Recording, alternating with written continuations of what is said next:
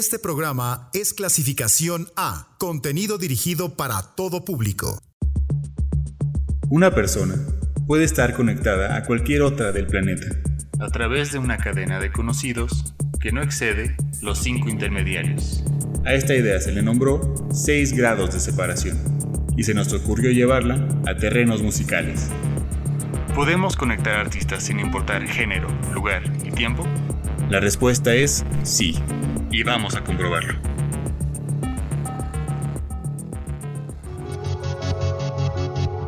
Bienvenidos a una emisión más de 6 grados. Esta noche será dedicada a vincular a The Kings con Timbiriche. Platiquemos de este par incongruente.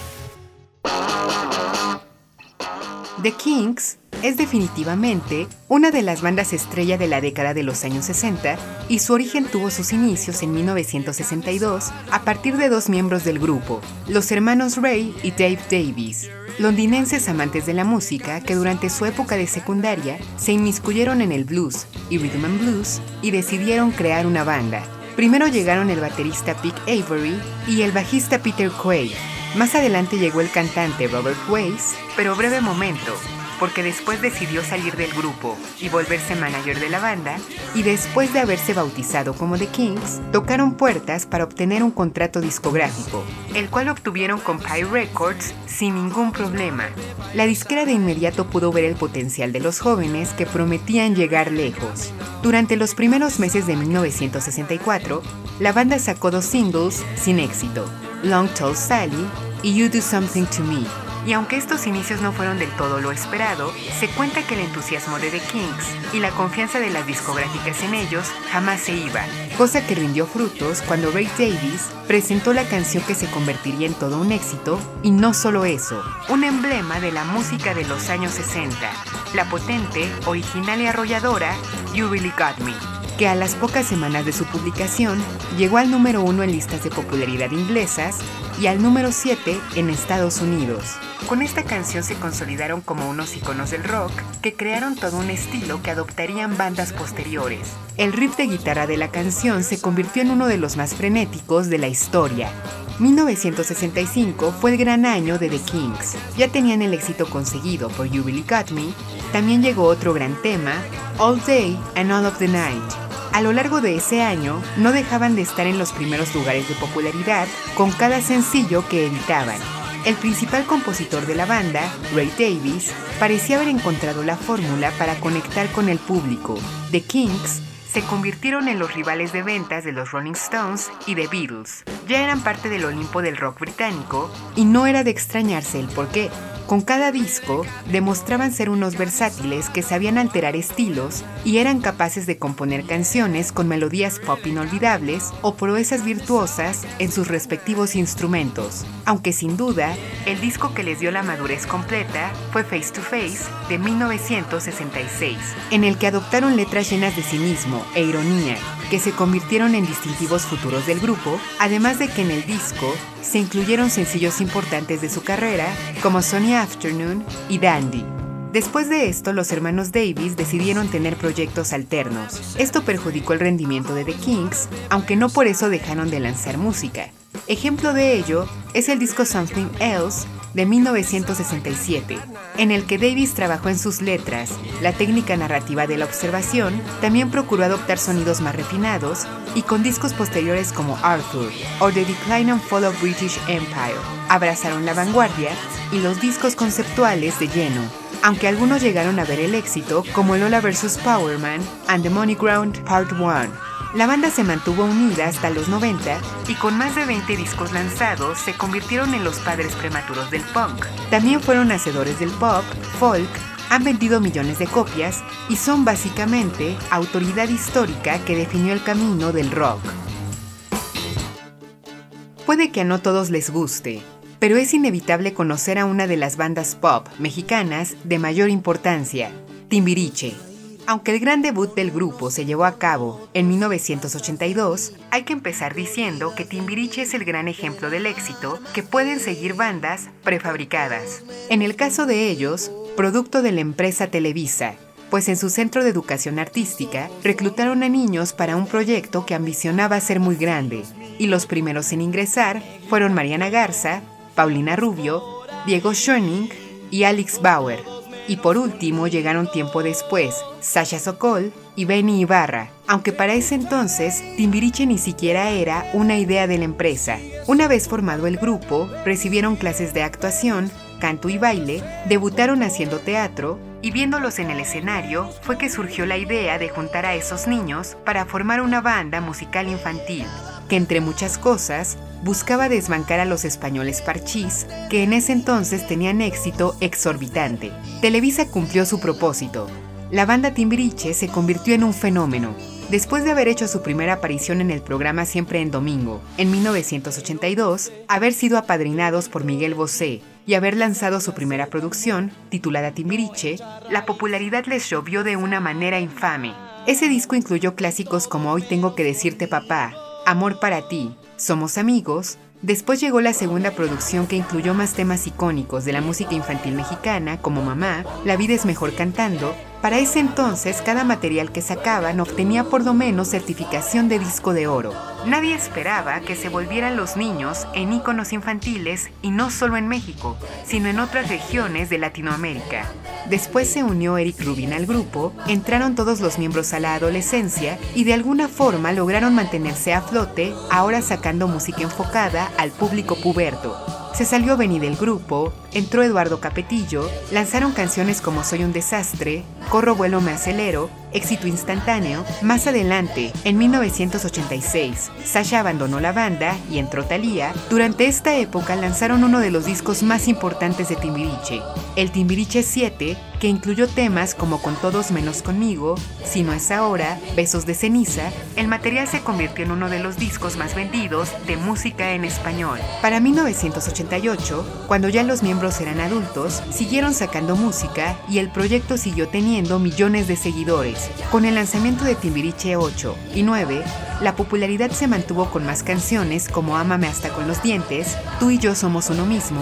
Aunque miembros originales del grupo decidían abandonar Timbiriche, sus productores lograban mantener todo a flote con éxito. Era algo verdaderamente admirable. Lanzaron discos hasta 1993, año en que se publicó el álbum póstumo, Timbiriche 12, durante 10 años, Timbiriche conservó su lugar titular en la industria y con varios reencuentros que ha habido, siendo el más reciente en 2019, siguen jalando a muchísimo público deseoso de escuchar canciones que definieron a toda una generación y que hoy en día forman parte del repertorio colectivo mexicano. Con millones de copias vendidas de su música y con más de 15 artistas que fueron y vinieron en el proyecto, Timbiriche es una gran figura de la industria del entretenimiento hispanoamericano. The Kings y Timbiriche. Iniciamos escuchando Si no es ahora de Timbiriche, seguida de All Day and All of the Night de The Kings.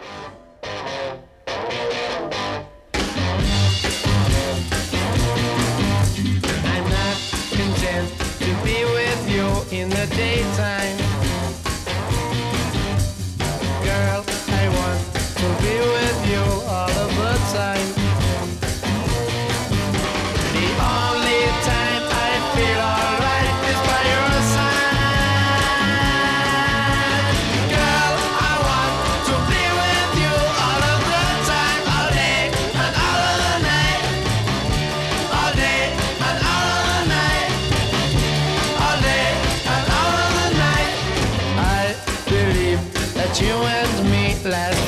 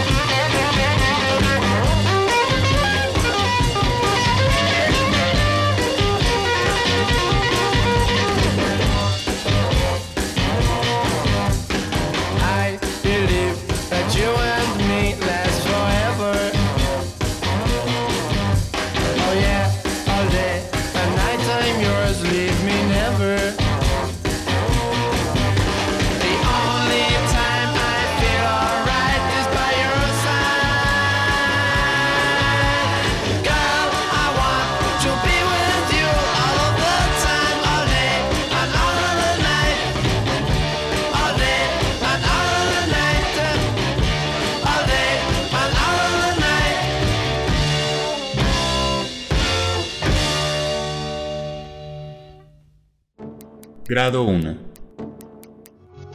Covers realizados a canciones de The Kings ha habido muchos. Uno lo realizaron los galeses Stereophonics en 1999, de la canción Sunny Afternoon. Escuchemos un momento la original.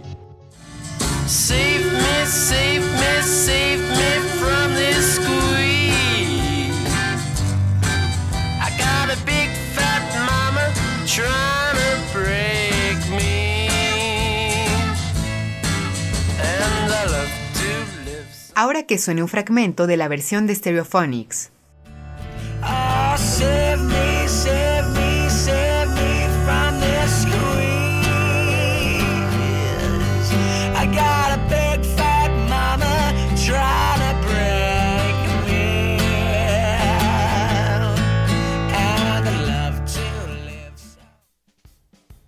Pongamos más música de ellos. La canción se titula Mr. Rider, estrenada en 2001.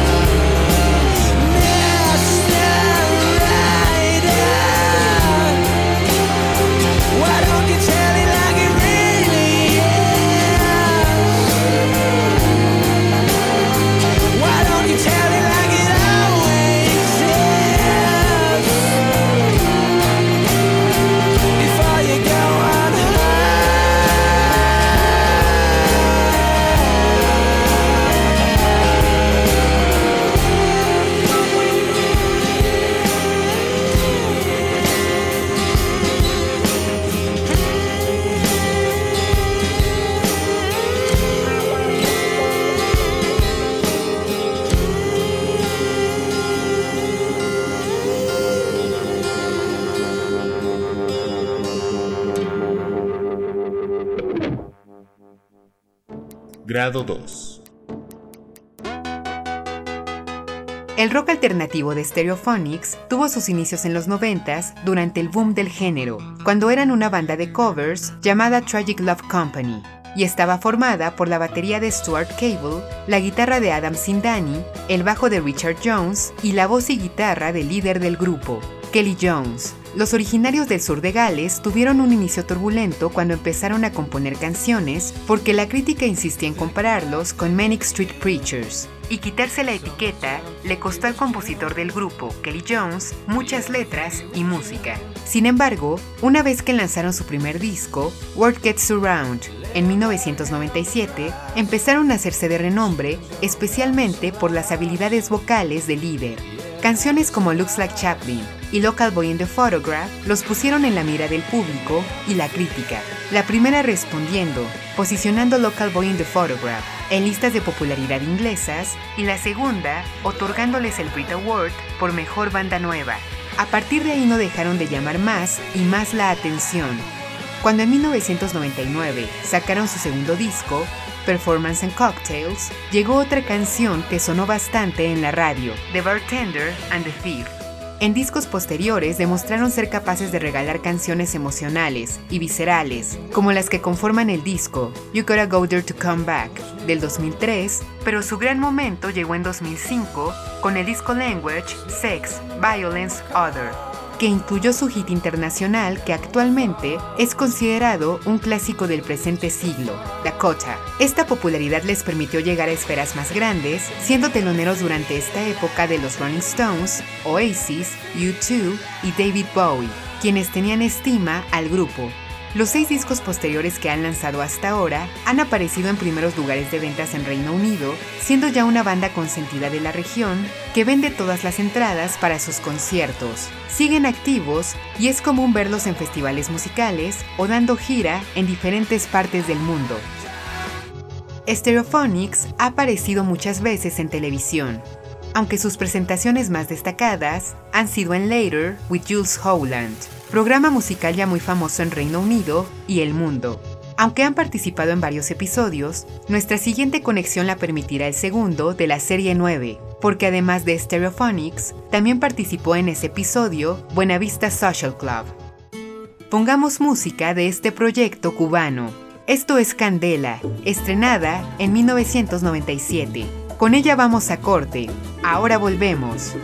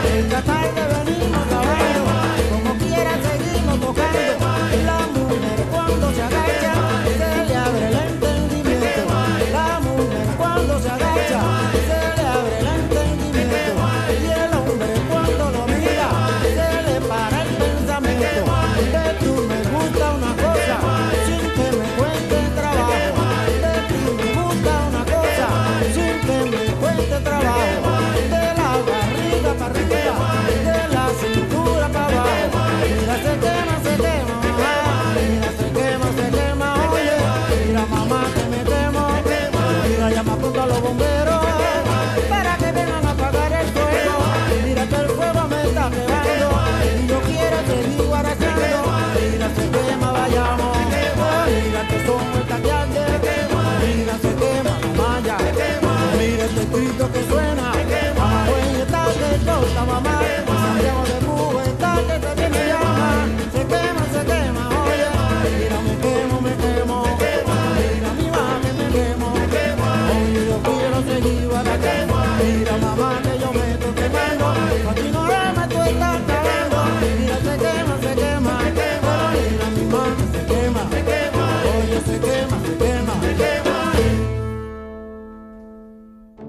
Grado 3.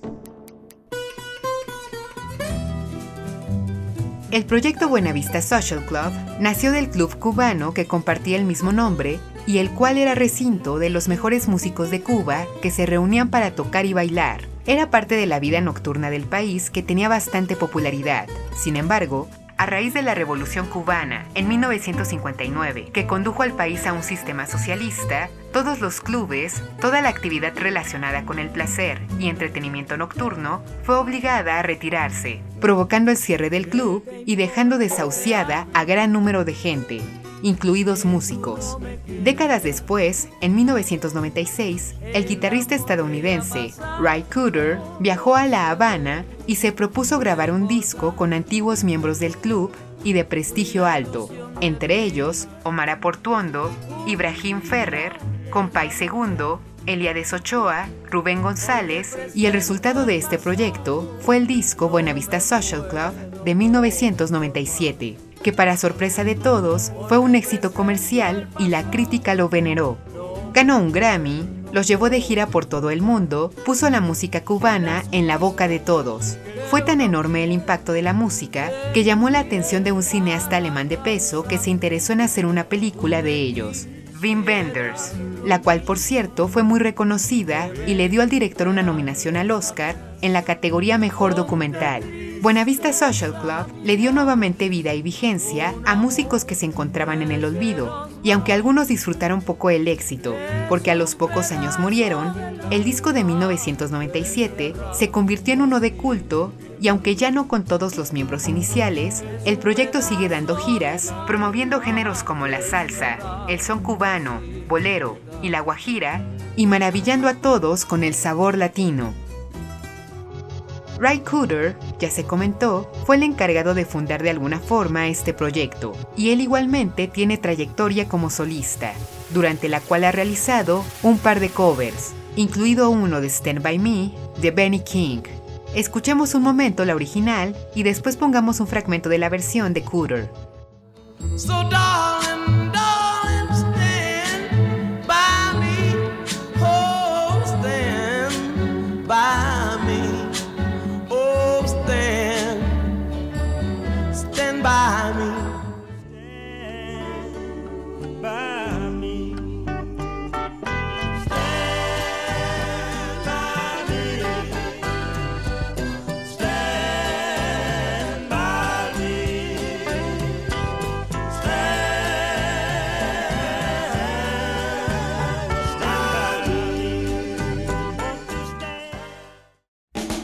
Escuchemos más de Benny King, What is Soul, estrenada en 1967.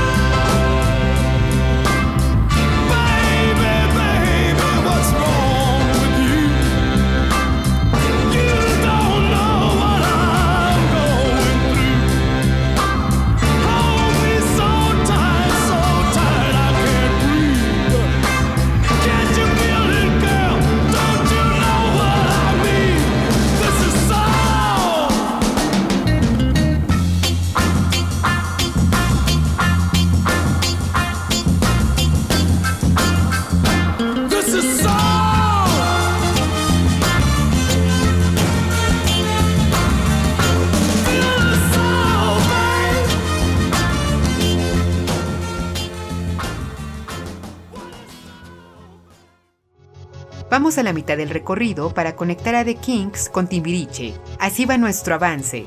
Grado 1, Sunny Afternoon de The Kings fue versionada por Stereophonics. Grado 2, Stereophonics actuó en el episodio 2 de la serie 9 de Later with Jules Holland. También participó en él Buenavista Social Club. Grado 3, uno de los miembros de Buenavista Social Club fue Ray Cooder, quien hizo un cover de Stand By Me de Benny King. Continuemos. Grado 4. Benny King fue el nombre artístico de Benjamin Earl Nelson, nacido en 1938. Desde muy joven su vocación fue la música, y prueba de esto fue que a los 9 años se unió a un grupo de doo-wop llamado The Four Bees, que ganó segundo lugar en un concurso del prestigioso Teatro Apolo. Después trabajó como mesero, a los 20 años se unió a otra agrupación, The Five Crowns, y con ello sucedió un acontecimiento importante. Dieron una serie de conciertos junto a una banda que en ese entonces ya era conocida, The Drifters, y después del manager de los Drifters estar inconforme con el rendimiento de su grupo, despidió a todos los miembros y propuso a The Five Crowns tomar el nombre The Drifters, pues él tenía en su poder los derechos del nombre. Así lo hicieron y desde entonces Benny King formó parte de The Drifters, que encantó con su voz barítono. Suena fácil, pero este proyecto hacia el éxito tomó tiempo. En un inicio, en 1958, cuando la banda adoptó la identidad de los Drifters, fueron rechazados por el público ante el hecho de que ellos no eran la formación original. Fue hasta el año siguiente que lograron superar esto, cuando Ben coescribió la canción que los llevó al estrellato, There Goes My Baby, donde por primera vez asumió la voz principal del grupo. El sencillo fue un massive hit, y su importancia fue gigante porque tanteó el terreno para que las baladas soul que iban a llegar en el futuro tuvieran buena aceptación de la audiencia. Continuó Ben un rato en The Drifters. En 1960 inició su carrera como solista y poco tardó en llegar a los primeros lugares de popularidad con Spanish Harlem, la cual por cierto fue compuesta por Phil Spector. Después se consagró como un gigante, maestro del RB, con Stand By Me, un clásico del género que actualmente es muy reconocido. A lo largo de la década de los 60 era común encontrarlo en los primeros lugares de los charts, además de que en 1967 regaló la canción que, según dice la crítica, definió con la letra el género soul por primera vez. What is Soul? En los 70 siguió sacando música exitosa, en los 80 tuvo una reunión con The Drifters. En esa época y en décadas posteriores siguió trabajando como solista, cantó hasta que no pudo más, falleciendo en 2015. Canciones suyas las han grabado personas destacadas como Ray Charles, Aretha Franklin, Otis Redding, Dusty Springfield.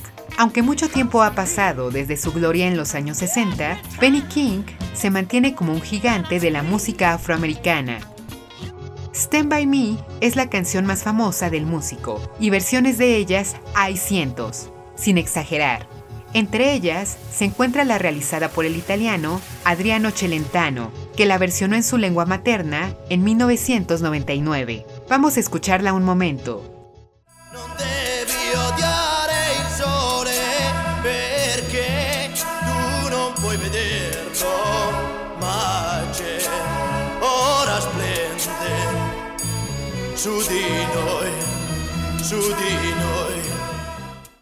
Pongamos más de este músico. Esto se titula La Mezzaluna, estrenada en 1962.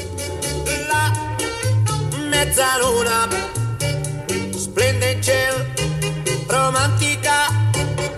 La mezzaluna canta in cielo, fantastica per noi.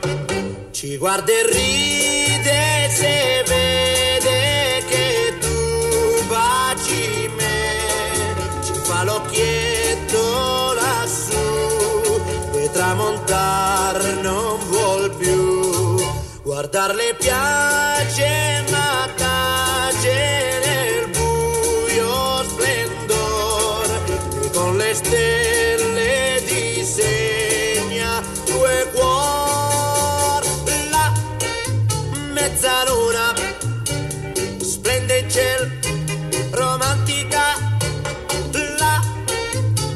mezzaluna canta in cielo, fantastica per noi.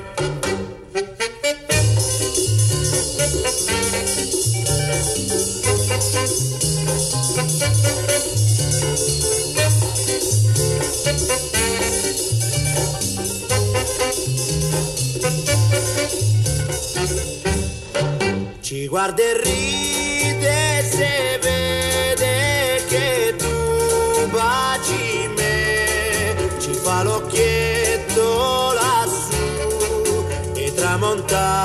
non vuol più. Guardarle piace ma tace nel buio splendor e con le stelle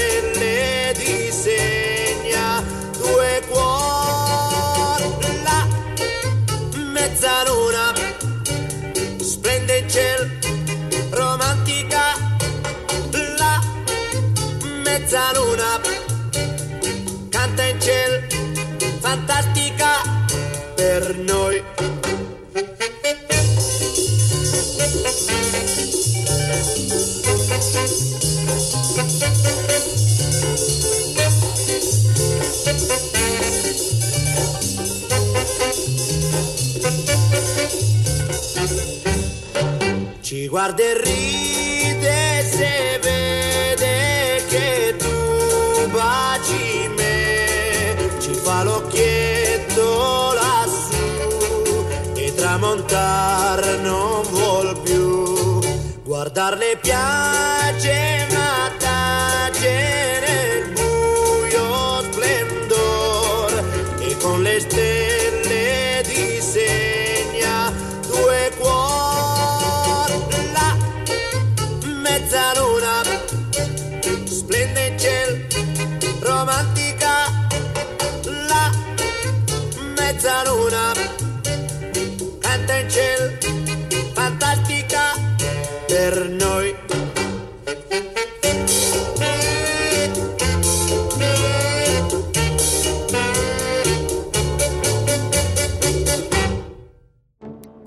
Grado 5. Adriano Celentano es uno de los artistas italianos más queridos y su fama lo ha acompañado tanto en la música como en el cine. Su carrera empezó siendo un imitador y cómico en un cabaret de su ciudad natal, Milán, y en 1957 debutó como cantante en un festival. Inspirado por Elvis Presley y otros íconos suyos del momento, empezó a interpretar rock. Más adelante, intercaló el género también interpretando temas arraigados al tango, el vals, al soul, como 24.000 Abaci o Il tuo bacio e come un skirt, fueron un rotundo éxito. Il ragazzo de la via Gluck fue traducida y se grabó en 18 idiomas. Ante tanta popularidad que tuvo, le iba excelente y además, en 1965 empezó su carrera en el cine, participando tanto como actor como director. Su disco Soli de 1979 se mantuvo en listas de popularidad por más de 50 semanas en Italia.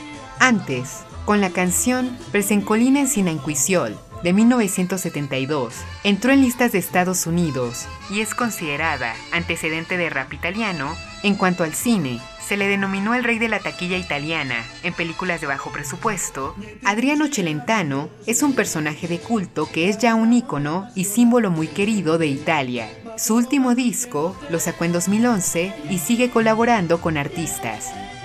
Celentano tuvo muchas canciones de peso. Una de ellas fue la mencionada 24.000 Abaci, que se escuchó en el fondo de presentación del artista. Voy a ponerla un poco nuevamente. Con 24.000 baci, oggi saprei perché l'amore vuole un istante mille baci, mille carezze vuole allora. Este tema lo ha cantado gente diversa de la industria, y una que se incluye en este grupo es Thalía, quien la interpretó en español en 2005 para su disco El Sexto Sentido. Vamos a escuchar un momento su cover. Dame 24 mil besos y así sabrás por qué el amor quiere mil besos cada instante y mil caricias cada hora. Con tus Que suene más esta mexicana. Pongamos piel morena, canción de 1995.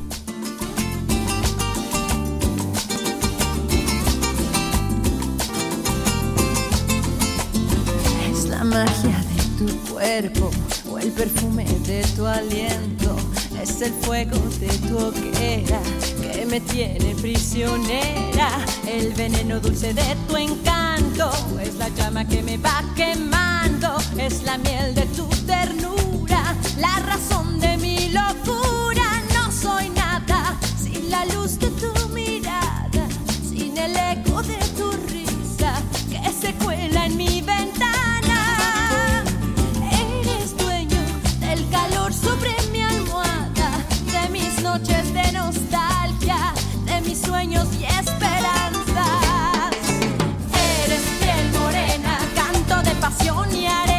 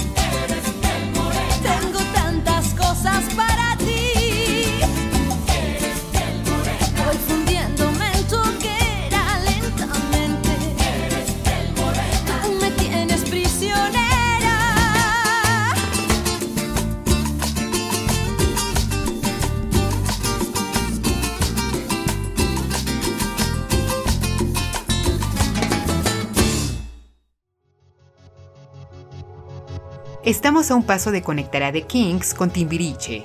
Hagamos el recuento final de la noche.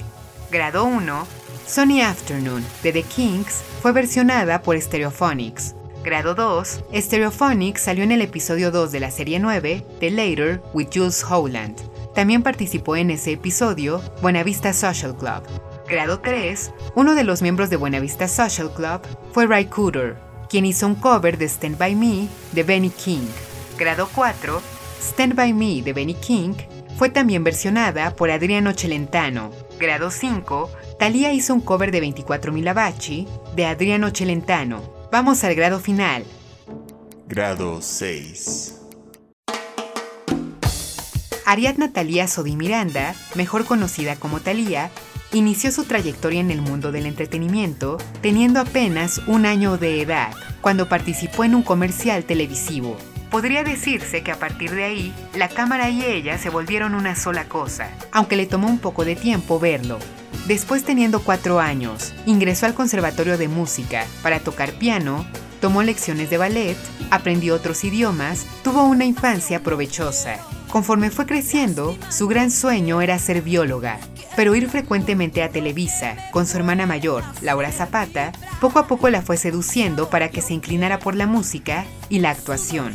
Formalmente, una vez decidida darle una oportunidad a la industria del entretenimiento, teniendo nueve años, en 1981, se incorporó a un grupo infantil llamado Pac-Man y después participó en el concurso organizado por Televisa, Juguemos a Cantar, donde quedó en segundo lugar, asunto que le permitió incorporarse al coro del musical Vaselina, donde estaban participando los miembros de Timbiriche, grupo al que se incorporó en 1986. Spoiler, empezó a llevar su carrera con Timbiriche y la actuación simultáneamente, primero participando en la telenovela Quinceañera. Su romance con la pantalla chica en ese tiempo pudo más que el micrófono, porque se salió de la banda para dedicarse de lleno a la actuación. Aunque después de tener su primer protagónico, decidió irse a Estados Unidos para perfeccionar su inglés y recibir lecciones de música y actuación más profesionales. Funcionó bien todo, porque cuando regresó en los noventas, le llovieron papeles de telenovela como nunca, destacando Marimar, María Mercedes y María la del Barrio. Y los discos que lanzaba eran más populares que los anteriormente estrenados. Desde entonces ha mantenido su éxito. La conexión ya se resolvió hace unos momentos. Thalía formó parte de Timbiriche. Conexión final establecida. The Kings y Timbiriche pueden estar conectados. Nos escuchamos la próxima semana. Me despido con Some Mother Son de The Kings, seguida de Rompecabezas de Timbiriche. Linda noche.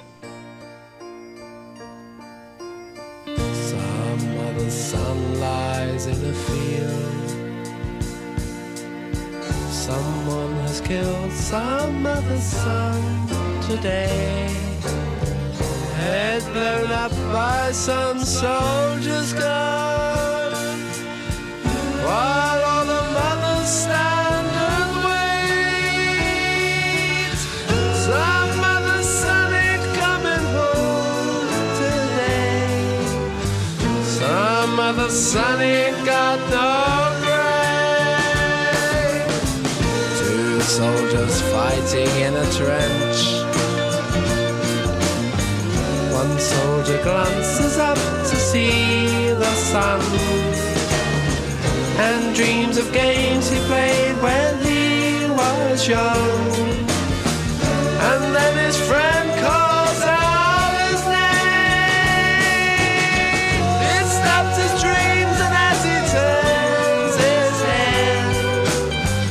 a second later he is dead.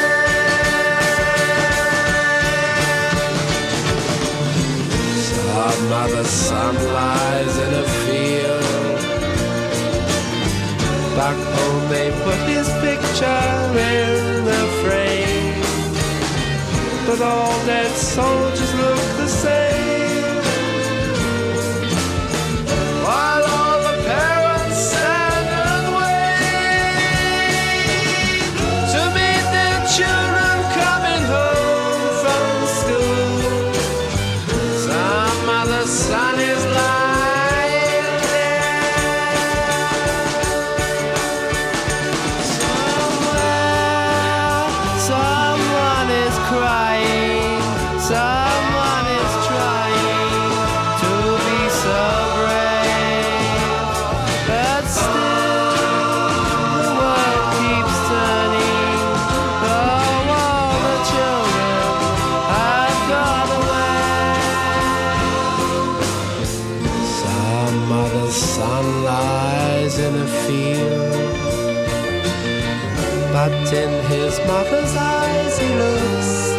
same as on the day.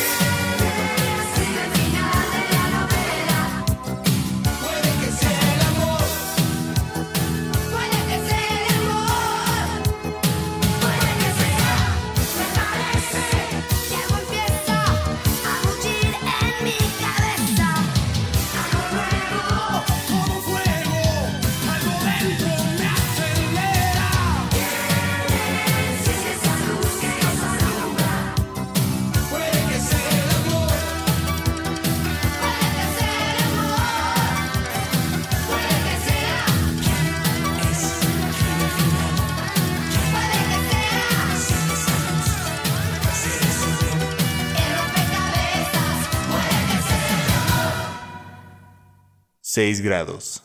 Vinculaciones musicales infinitas.